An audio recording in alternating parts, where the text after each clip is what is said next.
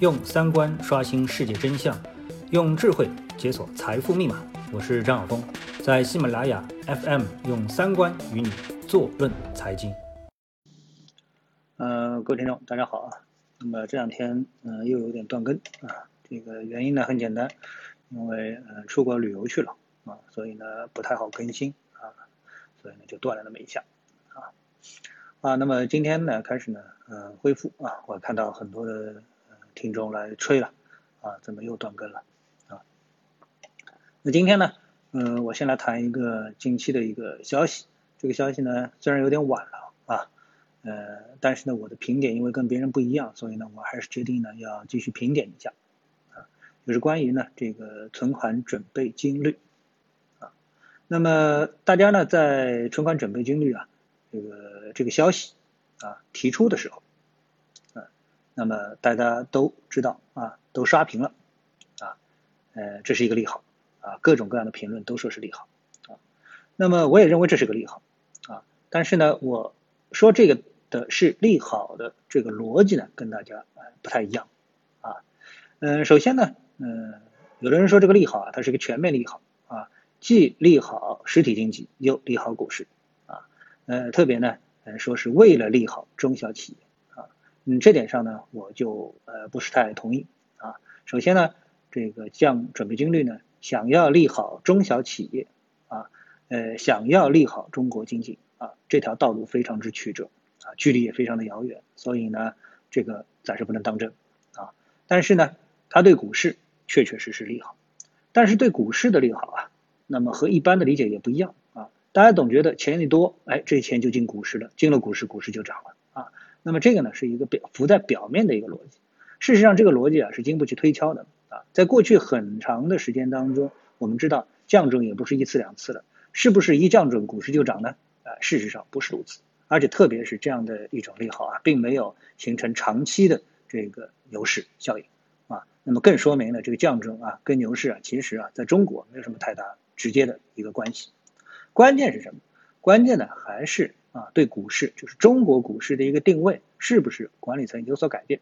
如果说管理层对中国股市的一个定位，哎，有那么一点改变的话，那么这个才是对中国股市最大的利好。那么体现在了降准这件事情上啊，才有它的背后的逻辑可言啊。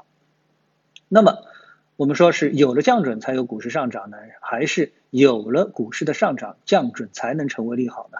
啊那这里面呢有点绕啊，那我再说一遍，就是先有股市的上涨，才能够使得降低准备金率变成一个利好，啊，是这样的一个逻辑啊，不能正过来说，一定得反过来考虑啊。好，那么为什么这么来说呢？啊，为什么说这个逻辑跟大部分的逻辑都是不太一样，但最后还是体现为，哎，我们说是这个股市的上涨的？那么我们首先看。提高准备金率啊，其实啊，它是坐实了实体经济现在是利空的这么的一个情况，它不是利好啊，它相反是一个实体经济利空的一个信号，是空的信号啊，比如是利空，是空的一个信号，也就是说现在实体经济真的不好啊，呃，为什么呢？大家就要说了，这个央行啊，哎，我们在推出有这么一个准备金率的时候啊，其实中国不是一开始就有准备金率的，我这个肯定是学欧美经济学的啊，对不对？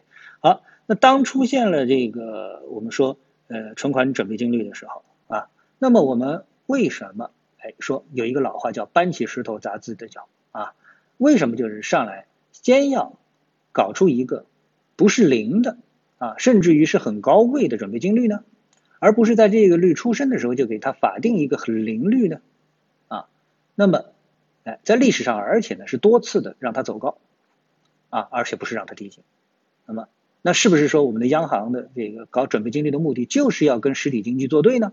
啊，这显然是说不通的。所以呢，那么既然啊这个过去提高准备金率说不通，那么现在降低准备金率同样不能说它是对实体经济的一个啊主观上的利好，它实际上是一个客观的一个行动。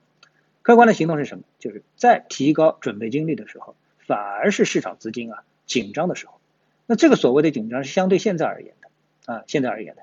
现代相对于现代的这现在啊这一时点的这个时呃资金紧张，实际上那个时候的资金客观上来说是多的，啊啊但是呢由于需要钱的人更多，啊，需要钱的人更多，所以呢，哎，反而显得啊，那个时候这个更缺钱，啊，就是供需的平衡点是不一样的。现在是什么？现在实际上缺钱，但是呢，需要钱的人更少，啊，大家都不想要钱干嘛？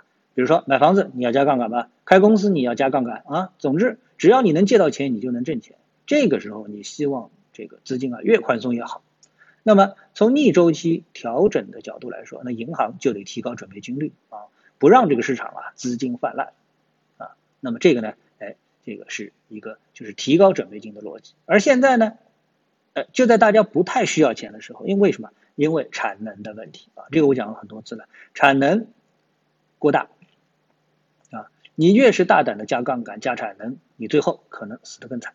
啊所以呢，无论是买房的人不敢啊进一步的去买房，还是啊一般企业不敢大胆的介入资金去加产能，就是因为啊现在的经济不好，大家怕加了之后最后吃掉的是自己啊。那在这种情况下面，为了推动经济，为了去啊让这个经济啊能够跑起来，所以呢就得降息，就得降准啊。所以降准呢实际上是不得而为之的一个行为，并不是啊代表了说哎要锦上添花啊。它实际上呢是想在雪中送一点炭，但至于是不是啊，你真的需要这个炭，就是另外一回事情啊。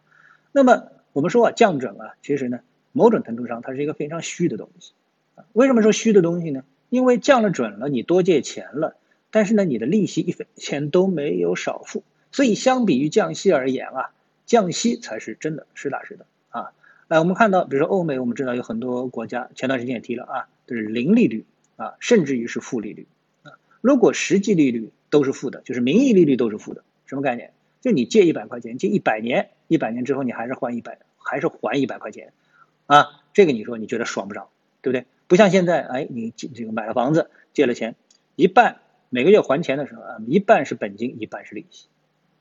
所以呢，如果说能够把息降下来，那这个时候你每个月还贷的时候啊，还的都是本金。不用还利息的，因为没有利息可以需要还了。这时候，那你才实打实的对你来说啊，才是利好。这时候你多出来的那一半钱干嘛？你去消费了，这个才是对实体经济最大的这个啊呃提升。比如说你本来哎十万公里换车的，你看手头钱多了，五万公里我就换车，对不对？那这个对汽车企业来说，那当然就是利好了，对不对？啊，所以说呢，这个降准啊其实是虚的呀，降息才是实的。那么说了半天，是不是说这个降准啊，它其实就是一个虚的，所以它不是一个利好呢？哎，答案呢又不是如此。为什么？刚才我已经说过这么一个逻辑啊，呃啊，我刚才没有完全说明白这个逻辑。那么现在我们来推导这个逻辑啊，推导这个逻辑。那这个什么逻辑呢？就是说啊，那么这个逻辑它只是针对股市的一个利好逻辑，跟其他没关系啊。因为在过去啊，我们一直都相信什么？实体经济才是真的。好才是真的好啊，股市好那是虚的，但是随着时间的推移，最后大家逐渐的发现，哎，不是那么回事情。特别是什么？特别是不断的去推出中小板、科创板，目的是什么？就是让越来越多的钱通过股市啊这么一个中转站进入到实体经济，而不是直接去投实体。直接是投实体呢，这叫股权投资啊。这个股市这个投资啊，它这个二级市场投资啊，它不叫。啊，真正的就是说，我们呃和这个所谓的股权投资还是有点区别的啊。但是呢，两者，哎，都和什么有区别呢？就是和银行贷款有区别。就是银行贷款，你贷出去多少，你得必须得拿回来多少啊，否则你没法向这个储户交代啊，就变成坏账了。但是呢，股市里面股票跌了啊，这个投资人啊，他只能是自己吃劲啊，他不会去怨别人。所以呢，股市里面的投资人实际上都可以叫天使投资人，都可以叫风险投资人，而银行只能叫这个借款人。所以呢，哎，降低了准备金率，名义上它一定是多了，像这次就是多了八千亿啊。但这个钱啊，它是不是去实体经济？去怎么去？它不能通过银行直接去，就变成银行直接投资上市公司可不可以？啊，不仅是法律规定不能直接入市啊，而是说如果有亏损了怎么办？所以银行啊。它是是借钱啊，借债还钱的这么一个场所啊，借出去多少回来多少。而股市是什么呢？是一个风险投资的一个场所啊，搞风险投资的，你股民输钱了找谁去？不找谁，就怪你自己没看明白，技术分析也不行，你技术基本面分析也不行啊，对不对啊？这就是股市。